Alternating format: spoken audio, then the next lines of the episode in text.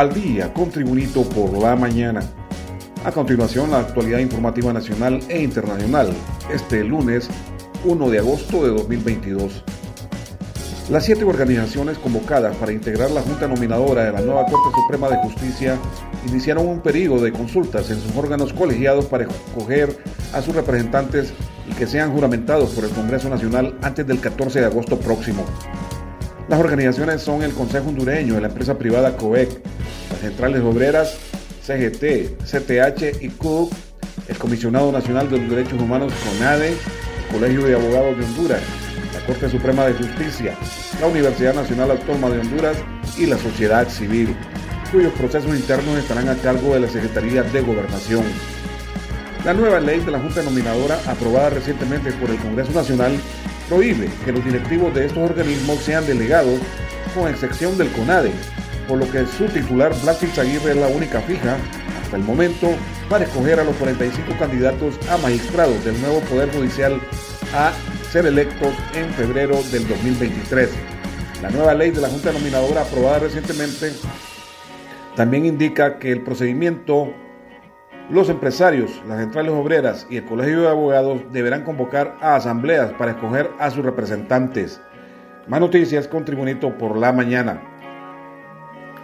El galón de gasolina superior después de cuatro semanas registra una rebaja acumulada de 19 lempiras con 8 centavos y para las regulares de 13 lempiras 96 centavos, destacó el director general de hidrocarburos y biocombustibles de la Secretaría de Energía, Carlos Pozas.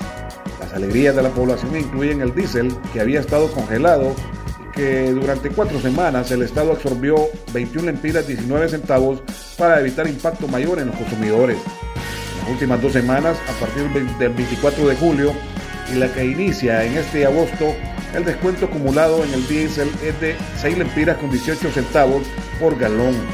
En la tendencia, según Carlos Pozas, de la Secretaría de Energía, han intervenido factores internacionales como la crisis del petróleo, la recesión económica, el conflicto bélico entre Ucrania y Rusia. Continuamos con las noticias en Tribunito por la mañana. La coordinadora de la Organización de Naciones Unidas ONU en Honduras, Alice Shackelford, expresó que la pelota está en la cancha de Honduras, luego que ha trascendido del borrador con las condiciones para que se instale la Comisión Internacional contra la Corrupción y la Impunidad en Honduras, Sisi. En entrevista con la tribuna, la funcionaria recalcó que se trata de una versión preliminar que al final seguramente va a sufrir cambios, aunque aclaró que no está en capacidad de comentar el fondo del contenido. Es un documento confidencial al cual yo tampoco tenía acceso hasta hace muy poco, porque es un documento que la oficina del secretario general de la ONU ha transmitido al gobierno de Honduras, declaró la representante del organismo mundial en Honduras, Ali Shackelford. Las noticias aquí en Tribunito por la mañana. Una hondureña y su hijo murieron apuñaladas a manos del ex marido de la mujer, también hondureño, la madrugada del pasado 28 de julio en la comunidad de Raleigh, en Memphis, Tennessee, Estados Unidos. Según el Departamento de Policía de Memphis, el doble crimen se registró alrededor de las 3.35 de la madrugada. La misma familia identificó a las víctimas como Claudia Núñez, de 36 años, y su hijo Kevin Núñez, de 14 años. La joven fue encontrada muerta en la escena, según la policía mientras el pequeño fue transportado al hospital para niños Le Bonheur, donde más tarde fue declarado muerto. Ambas víctimas son de nacionalidad hondureña. La policía de Memphis dijo que las víctimas conocían al sospechoso. El hombre logró escapar de Memphis y fue capturado al suroeste de Arkansas. Según la policía, se trata de un crimen relacionado con violencia doméstica. Continuamos con las informaciones en Tribunito por la mañana. El gobierno español flexibilizó la ley migratoria para permitirle a miles de extranjeros, entre ellos más de 200.000 hondureños, trabajar, estudiar y residir de forma legal en el país europeo. La reforma, entrará en vigencia a mediados de este mes de agosto, abre la posibilidad a los extranjeros que no pueden trabajar legalmente porque no tienen permiso de residencia y tampoco pueden solicitarlo, ya que no pueden acreditar una vinculación laboral. Bajo la nueva ley de migración de España, todos los migrantes, especialmente aquellos que viven ilegalmente, podrán salir de la clandestinidad con derecho a un salario digno y con la opción de obtener la residencia permanente. Estas son las noticias con Tribunito por la mañana. Elementos de las Fuerzas Armadas de Honduras por tercer día consecutivo en operaciones de impacto contra el narcotráfico aseguraron 27 plantaciones de arbustos de coca, cuatro narcolaboratorios, además de precursores químicos y viveros de plántulas en varias comunidades del norteño departamento de Colón.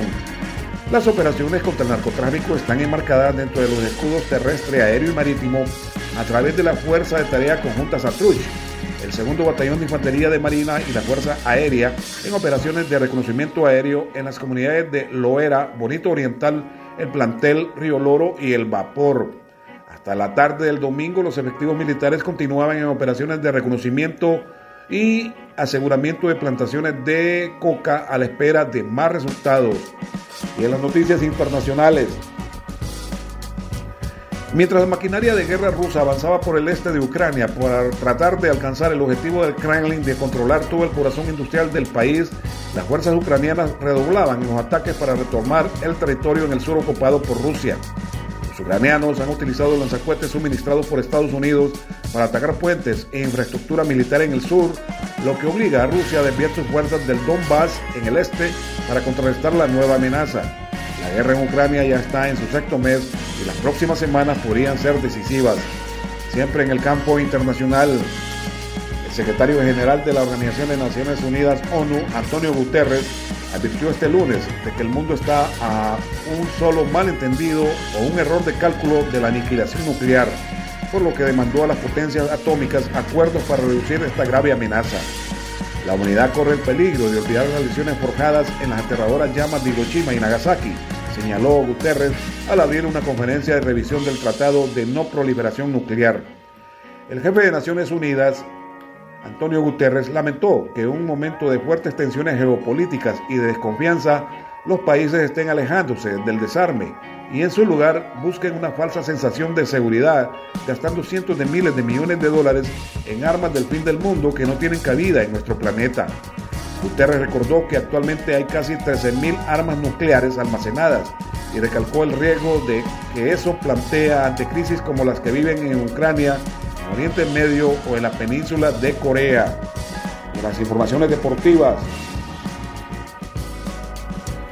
el Club Deportivo Motagua, campeón de la Liga Nacional, inició el torneo Apertura 2022-2023 ganando, goleando y gustando al vencer 4-0 al Honduras Progreso en el Estadio Nacional de Tegucigalpa.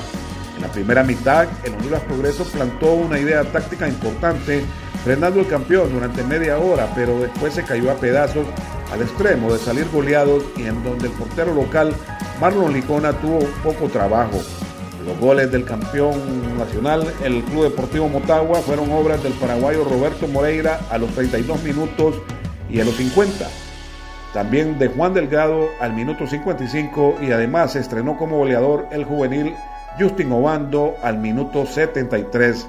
Y este ha sido el boletín de noticias de Tribunito por la mañana de este lunes 1 de agosto de 2022. Tribunito por la mañana te da las gracias y te invita a estar atento a su próximo boletín informativo.